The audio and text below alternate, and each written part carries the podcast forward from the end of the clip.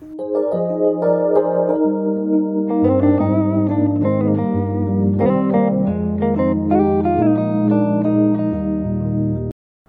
大家欢迎收听今天的节目。今天要跟大家聊的也是一部刚完结的 on 档剧。其实一开始在看的时候都觉得，哎，还蛮顺的，就是我们一般所想象的一个恋爱轻松喜剧。不过大家就是到十二、十三的时候，就会有一种感觉是越来越奇怪。不知道如果有看这一部的听众有没有这样的感觉？前面其实真的还蛮顺啊，但是到后来，我昨天有看到一篇报道，就是访问了编剧，然后编剧他自己也承认了，就是他最后想要塞的东西太多，导致有点真的是模糊焦点了。而且这一部的观看率应该是蛮高的，因为在《黑暗荣耀》就是大家在苦等第二季，没错，本周也要上了。就在等待《黑暗荣耀》同时呢，这一部几乎一直霸榜在 Netflix 的第一名，所以观看人数应该是不少的。然后我觉得也蛮多，应该是跟随着就是演员来看吧。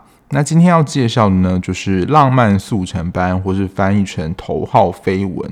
其实当初这个演员名单出来之后，我就决定要看了，因为就是有全道嬿跟郑敬浩。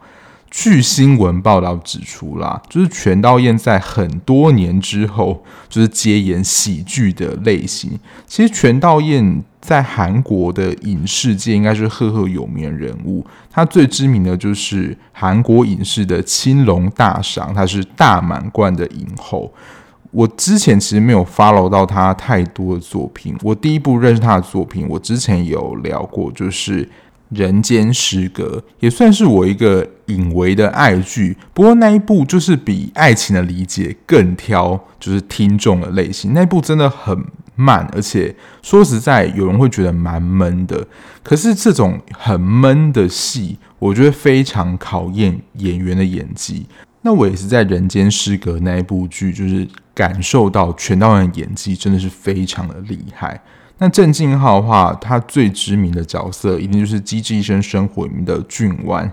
我觉得在第一眼看到他里面演这个崔直说这个角色，很像《疯狂爱上你》金彩玉演的那个补习班老师，都有点神经质、神经质，然后对人都很不客气。但看了一下子之后，就觉得说，哎，崔直说好像正常许多，就是相对于金彩玉演那个角色。然后他在一开始呢，打着浪漫喜剧的这个特点，我觉得就还蛮吸引人啦。因为最近的戏感觉都有点偏沉重，或是有点偏厌世，所以也不难想象，如果只是想要轻松追剧的听众的话，就这一片应该是还蛮适合的一部剧。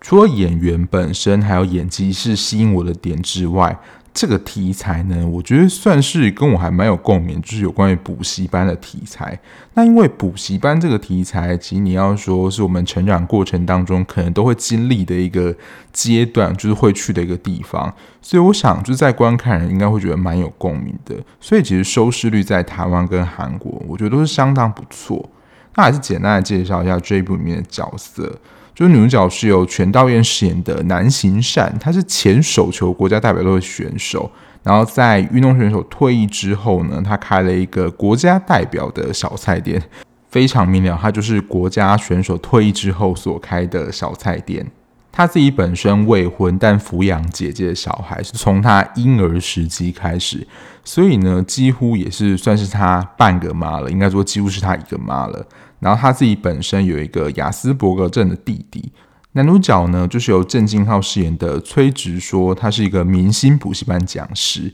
他的年薪自然是非常惊人啊。然后他也说，他所产生的市场价值是以亿来计算。他有一个非常响亮的口号，就是想学数学就找崔直说。的这个口号来招揽，其实我觉得这个口号有点拗口，不过这就是他招揽你要做学生的方式。我觉得补习班的老师其实也都还要蛮有才华跟才艺的。待会有一趴会聊一下，就是这个补习班的文化。然因为他自己本身非常的忙碌，因为他就行程排满嘛，除了教学之外，因为他知名度高，所以会有蛮多的，比如说招生讲座啊，或者是一些公关活动会请他去帮忙或拍。所以他整天的行程是非常忙碌，然后加上因为身体的因素呢，他的胃口很差，他吃不下东西。直到吃到了国家代表队的小菜，才让他胃口大开，就是成为他的忠实粉丝。这样，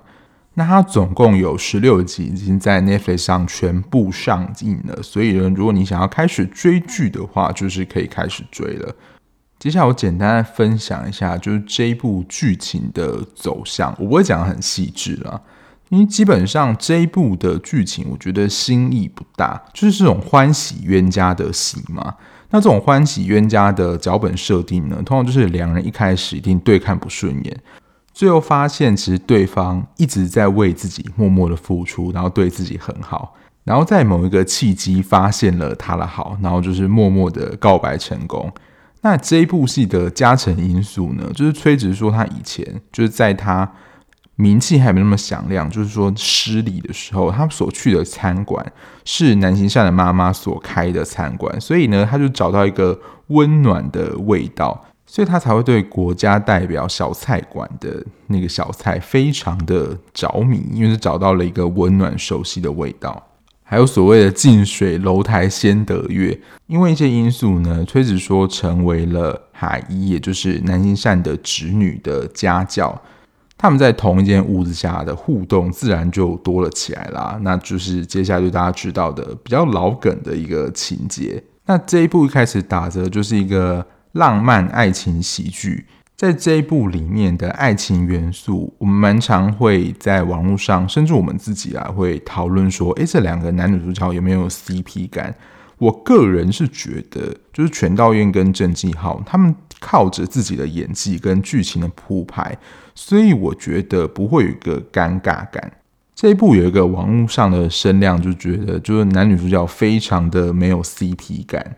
当然，现实当中，全道嬿跟郑敬浩大概有差了十岁左右，就是年龄上的差距，这可能蛮明显的，就可以看出来。但我觉得是全道嬿在里面的，就是南行山这个角色啦。他在里面这个角色设定是一个主要照顾者，虽然他不是韩一真的妈妈，可是我们在看的时候会不自觉带入她是海一妈妈形象，她就是一个妈妈。而且一个我觉得，其实我真的在看剧的时候蛮少提出来，可是这一部我真的想要说一下。就这一部全道嬿在里面的造型真的蛮容易显老的，而且她前面的刘海是有点波浪卷，就是看起来比较成熟一点。加上崔植说，基本上前几集或是几乎他所有的戏份都是正装出场。你要说对比之下，就是一个很正式，然后一个蛮家常休闲的打扮。对比之下，就会觉得男性上还蛮显老的，让大家觉得他们 CP 感就是真的蛮不够的。不过，如果就是你有在关注韩国的演艺圈或是郑敬浩这个演员的话，我不知道大家会不会被他现实生活当中的女友的这个概念所影响，因为他跟少女时代的秀英就是交往长达十年以上的情侣。所以在看这一部的时候，只要看到男女主角在一起的画面，就会联想到说：“诶，他女朋友不是秀英嘛？”就突然变得很出戏。这样，我个人是觉得还好啦。但他们的演技，我觉得有克服让我觉得他们因为年纪差距产生的这个 CP 感的落差的感觉。我先说一下，我觉得今天的节目，我自己在写脚本的时候，我个人会觉得比较偏闲聊的性质，因为我。个人觉得，其实这一部他说要有一个主题，其实也没有这么明确，他没有非常的深入的去讨论，顶多是反映出了某一种现象。但是这些现象呢，其实你去看其他戏剧，它可能展现得更淋漓尽致，像是补习班文化或是升学主义这种，哦，真的太多了。这一部我就是觉得有一点点到为止，然后可能简单的反映出这个现象，让听众有一些共鸣。比如说补习班文化这件事情，我不晓得大家在国高中的时候有没有补过那种超大间的补习班。那这种超大间的补习班呢，这种老师基本上都是那种非常顶尖的名师，因为这种名师的班通常可能都是一两百人、两三百人在上班，大家可能都会想要抢比较前面的位置。那那时候南行善不是就有一个现象说，哦。我以为只要报名就好，原来还要划位哦。如果没有划位的话，就是没有位置。这样，我自己是有补过这种大班补习班的经验。那时候我是跟我几个同学一起去补的。不过因为我们是比较晚报名，所以我们的位置是比较后面了，但还不至于说就是只能看电视荧幕。有些那个班级啊的人数是已经多到他原本的教室没有办法容纳，就是原本的学生，他可能是到旁边的教室，或是比如说原本老师上课是在七楼，然后他是在六楼，然后用这样视讯同步上课。我自己上的还没有人数多到那样了，而且那个补习班我觉得也算是蛮盯紧的，就是你如果没有来的话。他们是会打电话给你的家长，因为其实，在那个时候，就是读书压力都很大嘛。然后小朋友可能就是，我应该说学生啊，就不想要去上补习班。我觉得有些人可怕，他们就是可能每一天都补，然后可能从早到晚。电视上演的，我觉得有一部分人都是真的。然后因为压力太大，然后可能就翘课，然后父母可能就会在那个时间接到说：“诶，那个谁谁谁没有来上课，不知道他发生什么事等等。”就是你只要翘课，补习班就会马上通知你的家长，所以基本上也都跑不掉了。那我觉得这种补习班老师真的是要两把刷子，就是使出独门秘籍。像在这一部里面，崔子说就是以他的这应该是讲脚上的功夫嘛，就是那个踢腿的那个，我觉得也是蛮厉害的，都要有一些独门的秘籍，因为这种。大班的补习班通常一次就是上三个小时，中间可能会有休息十到十五分钟。可是我觉得，比如说之前哦，我们是假日去上还好，有些可能是比如说五点下课，然后从六点上到九点或七点上到十点，就这种马拉松式的上课，我觉得超累的，而且精神专注程度可能也没有办法，就是百分之百的专注。然后这个时候呢，老师就会需要他的一些独门秘技，让学生能够持续的有一些专注度在课堂上。我自己高中那时候的数学，我是去补数学，诶，跟这一部一样，就补数学。我记得是老师会讲一些笑话，还要跟我们讲一下说，哦，以后大学生活可能是怎么样之类的。通常在这个时候呢，学生原本比较疲惫的。身躯或是专注度就比较容易被拉回，当然他也不可能讲整堂课的笑话，否则就是会被投诉嘛。那大概讲一个段落呢，就会开始继续上课。那我之前研究所去补习，没错，我就是考研究所的时候有补习。那个老师也是蛮会讲一些笑话，还有我举一些有趣的小知识。除了他们在专业知识的教授外，这种老师的个人魅力我都觉得要蛮强的，而且他一个人自己。独自的可能连讲两到三个小时，有一个老师他真的是讲话都没停，我真的觉得超厉害的。哎，他讲话速度又超快，他当然是非常资深的老师啊，他在补习班可能已经教十几二十年了，在那时候，所以他每一次三小时的课，基本上他的段落都抓得还蛮准的。我是蛮蛮喜欢上他的课啊。那那时候为什么会去补数学呢？因为数学算是我。里面真的是当时还蛮害怕的，因为我个人本身是社会组，我自己觉得当时对我来说，数学应该是最难懂的科目。而且偷偷跟大家说，我的高中班导还是教数学的，因为在剧中他不是有讲一些就是数学的概念嘛。但是我想大家在看剧的时候，应该是没有想要看就是崔植说到底在教什么吧，就是他到底在上什么数学。不过在剧情里面就。还是会看到有一些可能是微积分相关的内容。那时候高中老师就是会口头跟我们分享，因为他们大部分都是数学系出来嘛，他们就分享说哦，他们在上大学的时候觉得说哦，微积分有多难啊，或是真的会被当掉的科目。所以当时微积分在我的脑中就是呈现一个非常可怕的一个科目，想说如果以后 念跟商啊或数学有关的碰到怎么办？不过后来当然就是基本上没有碰到，因为我现在工作的地方就是有大学生嘛，他们其实是非数学相关科系，但是因为他们的比如说大一的必修面就还有微积分，那我们就是跟他们闲聊的时候，我们就说，哎，微积分会很难吗？但他们就说，哎，其实也还好啊，就有点打破了，就是高中老师对我们讲微积分很难，然后经常会被挡掉这件事情。我自己算是比较有认真在学数学的时候，其实也是考研究所的时候，因为我们研究所的时候会考一科就是统计，但它是教育统计啦，就不是真的那种统计学统计。里面我觉得真的很硬、很难理解的公式，我觉得比可能高中在上数学的时候就是少了很多。虽然还是有点恐惧了，但最后还是硬着把它吃下来。而且大家在看这一部的片名的时候，其实它每一集的标题都是跟数学相关的内容。我现在很难一集一集的，就是帮大家复习，就是到底有哪些标题。不过像最后一集的连集，那个就是集合的概念嘛。好，大家应该没有想要听我就是讲数学的东西。不过它在里面的一些金句，也有应用到一些算是数学概念，听起来是觉得蛮浪漫有理的。我记得这个是他们在那个露营钓鱼的那个时候，他说每当数学就是算错一次，其实你就越靠近正确答案。你在经过多次的尝试之后，就会找到正确答案嘛。不过在现实当中，我相信可能大家比较有经验，我自己是这样啊，就是通常如果算错卡住了，那就是下一题，那一题就只能空白放着。我觉得以前在算数学的时候，就觉得死了好几百亿个脑细胞。对啊，高中数学真的是不知道在难什么的。我觉得国中我还可以稍微应付一下，可是高中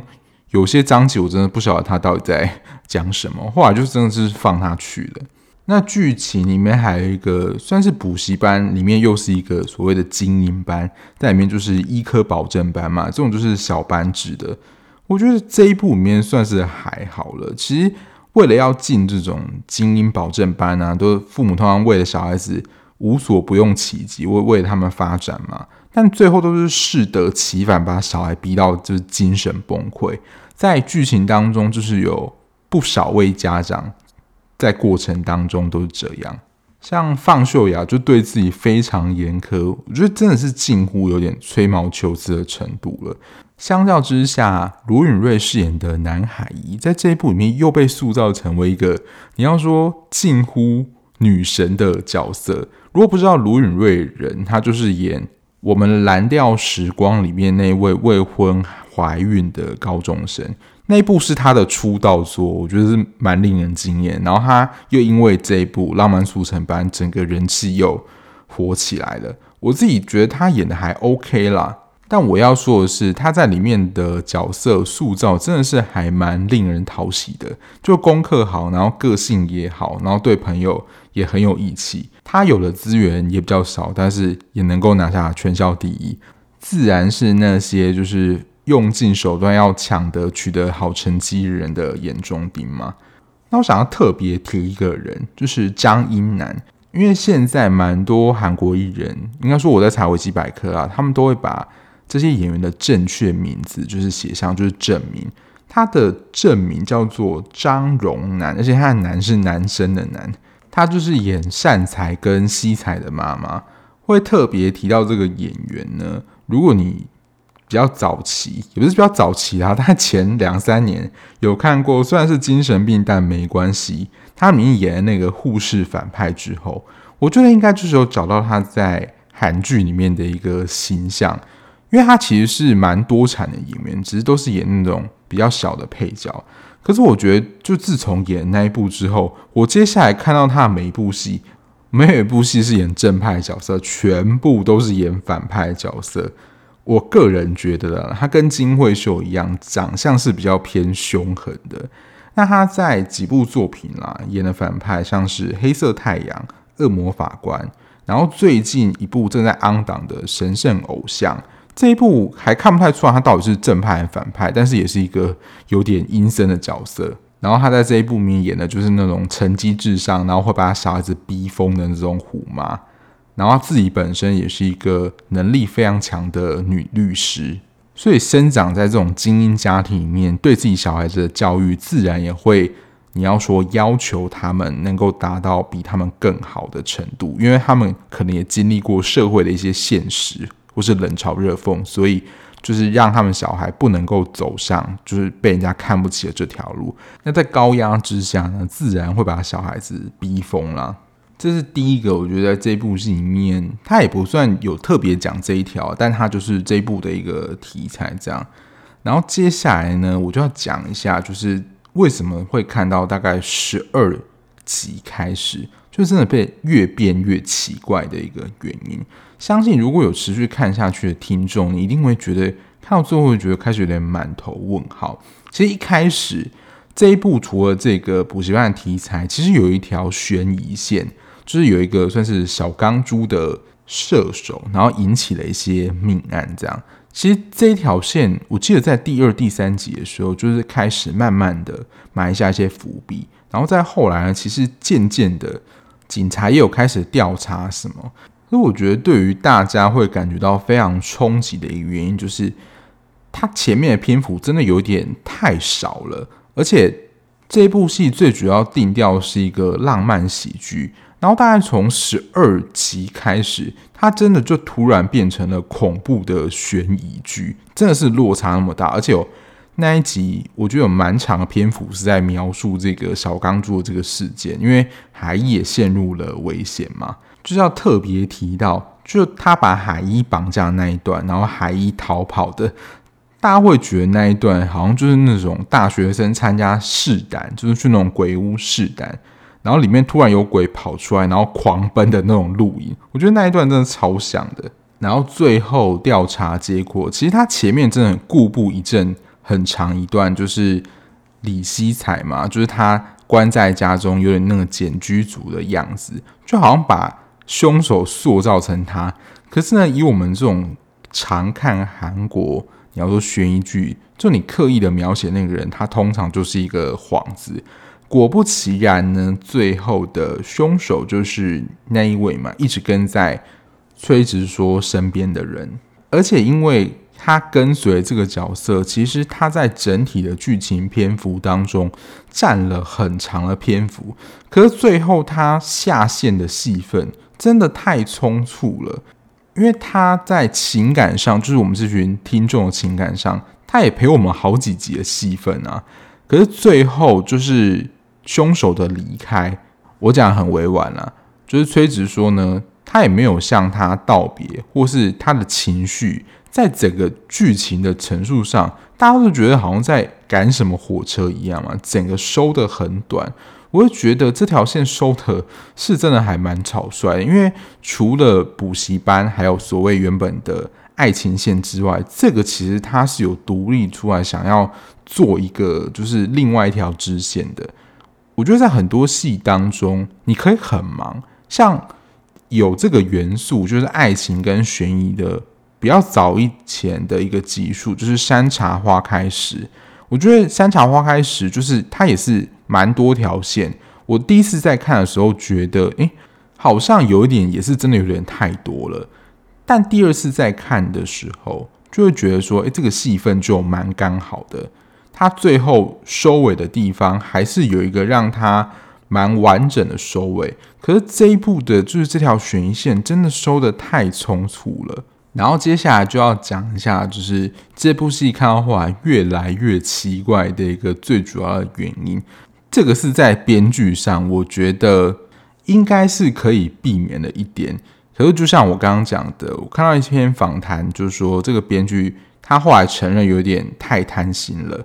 我们在看的时候非常明显，它有非常多的一个事件跟情感线，真的来得太突兀了。而且，这个真的已经是大概十三、十四集的时候。其实它最后啦，十六集，我觉得它对于每一条线都有一个。真的是简单的交代，而且它完全就是要给每一对都有一个交代，然后每一个配对，然后有一个 happy ending 这样子。我就列出大概从十四到十六集突然冒出来的支线，或是最后给的一个交代，然后我觉得真的是超级突兀的，也就是吐槽时间啦。第一个就是放秀雅的爸爸就是外遇这件事情，我觉得。虽然说放秀雅的妈妈在里面就是一个就是大声公，就是蛮讨厌的角色，可是放秀雅的爸爸外遇这件事情跟这整个戏到底有什么关系啊？我们真的毫不 care 这件事情。然后我就在跟听众聊说，就是秀雅爸爸外遇的那一集，秀雅整集完全没有出现诶。虽然我们在总段就已经知道说他因为精神压力太大，有时候在写考卷的时候会有一些幻觉等等，但也就仅止于此啊，就知道说他压力很大。可是他父亲的外遇婚姻到底跟这有什么关系啊？然后到最后就整个人也突然的洗白，然后跟建后有感情线。我在网络上看到，而且还不少哦，就是因为建后跟。希才，其实都是对于海一有意思，应该说就是都喜欢他了，而且算是一个公开的竞争。然后剑后就是直球对决嘛，就是像海一说。哦，如果哦我成绩考得怎么样，或者上大学的话，就跟我交往。那时候还在高中的时候，大家应该对这段印象深刻啦。可是他们有点真的算是良性竞争的关系，然后也是有点那种兄弟巴黎巴黎的感觉。然后就在网络上就有人说，哦，其实海一才是介入他们的第三者，我们就支持剑后跟善才这一对。但最后就是剑后跟放秀雅又凑一堆，就只能替。丹枝哭哭了，因为丹枝感觉对于剑后也是有一些意思的。那我今天看到一个算是报道吧，我真的没有发现呢、我不知道大家有没有发现，就是丹枝跟他妈妈算是演母女，可是，在剧中他们几乎没有就是同样的场景拍过戏，直到他们就在杀青酒宴才见到说，哦，原来我们是演母女这样。在过程中。真的都没有发现，因为丹枝妈妈通常都是跟那群妈妈一起出现嘛。因为丹枝大部分出现场景都是在学校。第二个突兀的点，也就是海一他发生车祸之后，海一的妈妈就是跟鬼片一样，就是从日本回来，就说要照顾他。这个以剧情强度来说，应该是很强的一条线。通常可能就是会爆发说哦，就是妈妈要把女儿抢回去，通常也是这样演啦。可是，在一集短短的一集之间，就好像理解什么，他就自己返回了日本。我说这个也转折太快了吧？因为这个看起来，我觉得的确是一个蛮重大的事件。当然，如果太过琢磨的话，可能就演变得太狗血。不过，它后面剧情走向真的也是蛮狗血啦。只是说，在这么多支线底下，还要有必要加入，就是这个感觉冲击力蛮强这条支线嘛。再就是小小突兀，也就是西才跟就是他妈妈也是有点洗白啦，然后就是突然变得慈母，然后邀请说哦，要不要一起去旅行休息一下？这样，从他前面的人设，我觉得至少从到十四集。都还是那种非常坚硬的虎嘛，就在短短两集之间，就是完全被感化。我真的不晓得到底是什么神秘的力量。然后最后也是我觉得本剧真的是从这里就是怪到一个极点，或者是我觉得我们在情感上，我说我啦，不要说我们，就是把才有跟荣珠配对在一起。我一开始在写前面脚本的时候想说，哦，荣珠一开始说在开玩笑。然后我想说，这条线应该就就此打住吧，因为编剧真的发现说真的太怪了。因为在这部戏最主要前面啦，一个就是女主角最好的朋友，她的闺蜜，一个是她的弟弟，然后他们就像家人一样生活在一起，因为也参与他们的炸鸡日啊，或有什么，其实都会叫荣珠参加。就是情感上，我们在看的时候把它归成为家人。然后你突然冒出一个，就是一个感情线。雅斯伯格这种人也是可以谈感情，我这边没有任何歧视的意思，因为他在前面的确有一个，也是感情上，他要吃特定一位咖啡员做松饼而引发的一个误会嘛，所以他们的确有谈恋爱的权利。可是这个配对真是太突兀了，就是前面完全没有任何线索，就突然就是。真是随便乱点鸳鸯谱，我只能这样讲。然后到最后修成正果，就是完全不合理啊！这边我真的可以蛮肯定的说，虽然我不是什么专业人士，但我真的就会觉得，好像真的是刻意要给一个 happy ending 而写的一个 happy ending，就是所有人都有一个好的结局跟归宿。但整体的铺排跟所谓剧情的分量，我都觉得很多真的都不必要，真的太奇怪了。这真的是在他最后几集的集数剧情整个急转直下，就多了一些很奇怪的支线啦，而让我觉得在这部戏在我心中其实扣了蛮多分，因为真的太突兀了。好，最后来回头讲一个，因为这一部 Netflix 的翻译叫做《浪漫速成班》嘛，但是它另外一个标题就是《头号绯闻》。其实会有这个片名呢，就是中间有一段剧情，不是是崔子说是明星讲师的身份嘛？但是他爱上了大家以为他是已婚身份，就是补习班学生的妈妈，还要海一来跳出来在直播上澄清说，哦，她不是我妈妈，只是我阿姨而已。这个主题呢，其实蛮挑战，就是我们个人的所谓道德婚姻价值观里面，就是卷入已婚人士的婚姻。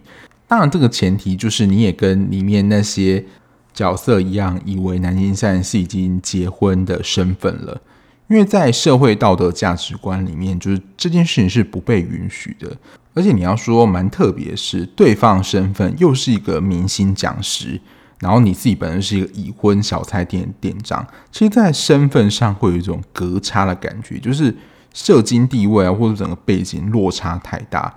引发了舆论的挞伐。所以我觉得现实生活当中跟剧情，我觉得有时候是这样，可能男女或不论怎么样，只要身份上或是年纪上有一定的落差或差距，就是可能两个人在匹配程度上。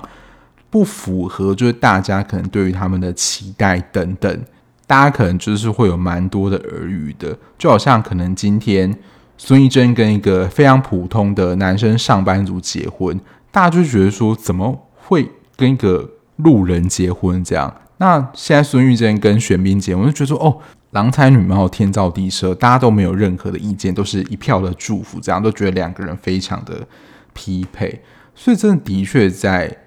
条件上，或是你要说年纪上，或他的身份，只要有一定的落差，或是不符合我们的社会道德价值观，其实蛮容易引来一些舆论的挞伐的。然后这个舆论踏伐呢，我觉得在现在这种网络时代，真的非常可怕。我今天没有要聊政治，但是政治也蛮常用这一招的，就是我们会听到的名词叫做。乌贼斩，或是所谓的带风向。你今天持一个观点，然后你自己可能是所谓的 KOL，或是有话语影响力的人，你把这个话讲出来，大家其实对于专业人物说的话的信服力是会比较高的。所以呢，你也会认为说，哦，这个有专业权威讲的话是比较有公信力，或是正确的。这个其实是一个心理学的应用。这就是为什么现在非常多的保养品，或是你说牙膏、牙刷的广告，会找医师这种专业人士来代言，而不是找一个明星。因为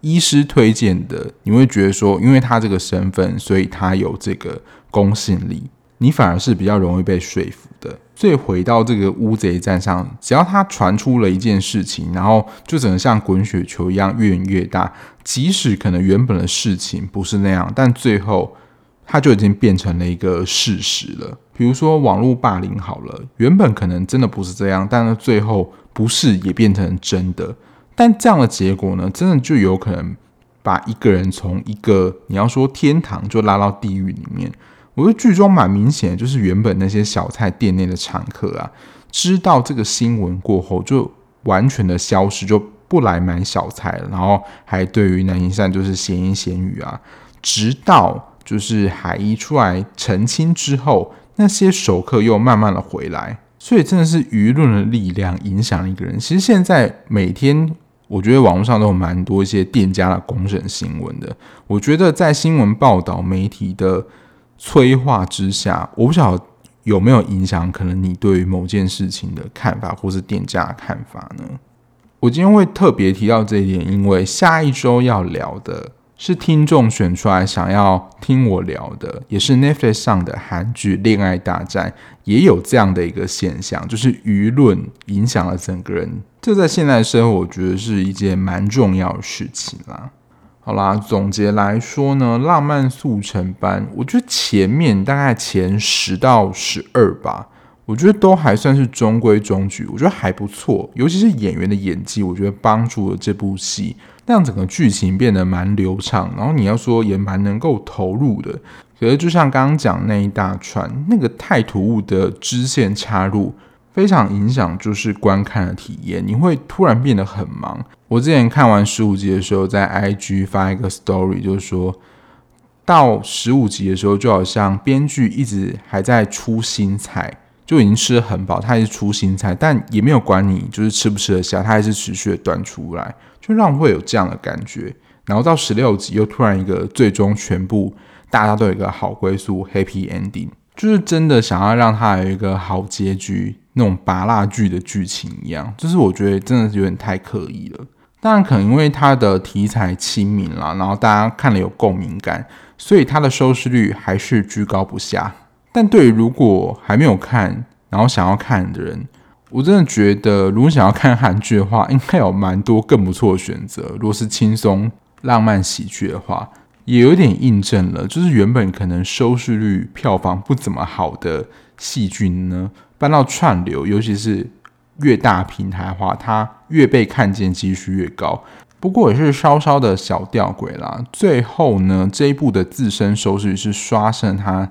整部剧的剧集是有来到十七点多，其实也是蛮厉害的一个收视率。但我猜的一个可能原因就是说，大家可能也投入了蛮多集的，因为他真的是到后面才变得突然很奇怪，想说还是把它看完好了，还是想要看他说到底会变多奇怪这样。所以他在韩国收视率是也蛮高，然后在台湾串流，我到今天录音的时候，他还是第一名了。就供大家参考了，我不知道这样算不算逆风了，但是我就觉得是普通而已，不到非常推荐。好啊，那今天的节目就到这边啦，感谢大家收听。如果你还喜欢这样子聊剧的 Podcast 节目的话，不论你是用任何平台收听，只要按下订阅键呢，就能够比较快收到节目上架的通知喽。那如果想要了解我一些即时追剧的讯息的话，或是聊一些剧的东西的话，欢迎到资讯的地方追踪我的 IG，那我们就下一节目再见喽，拜拜。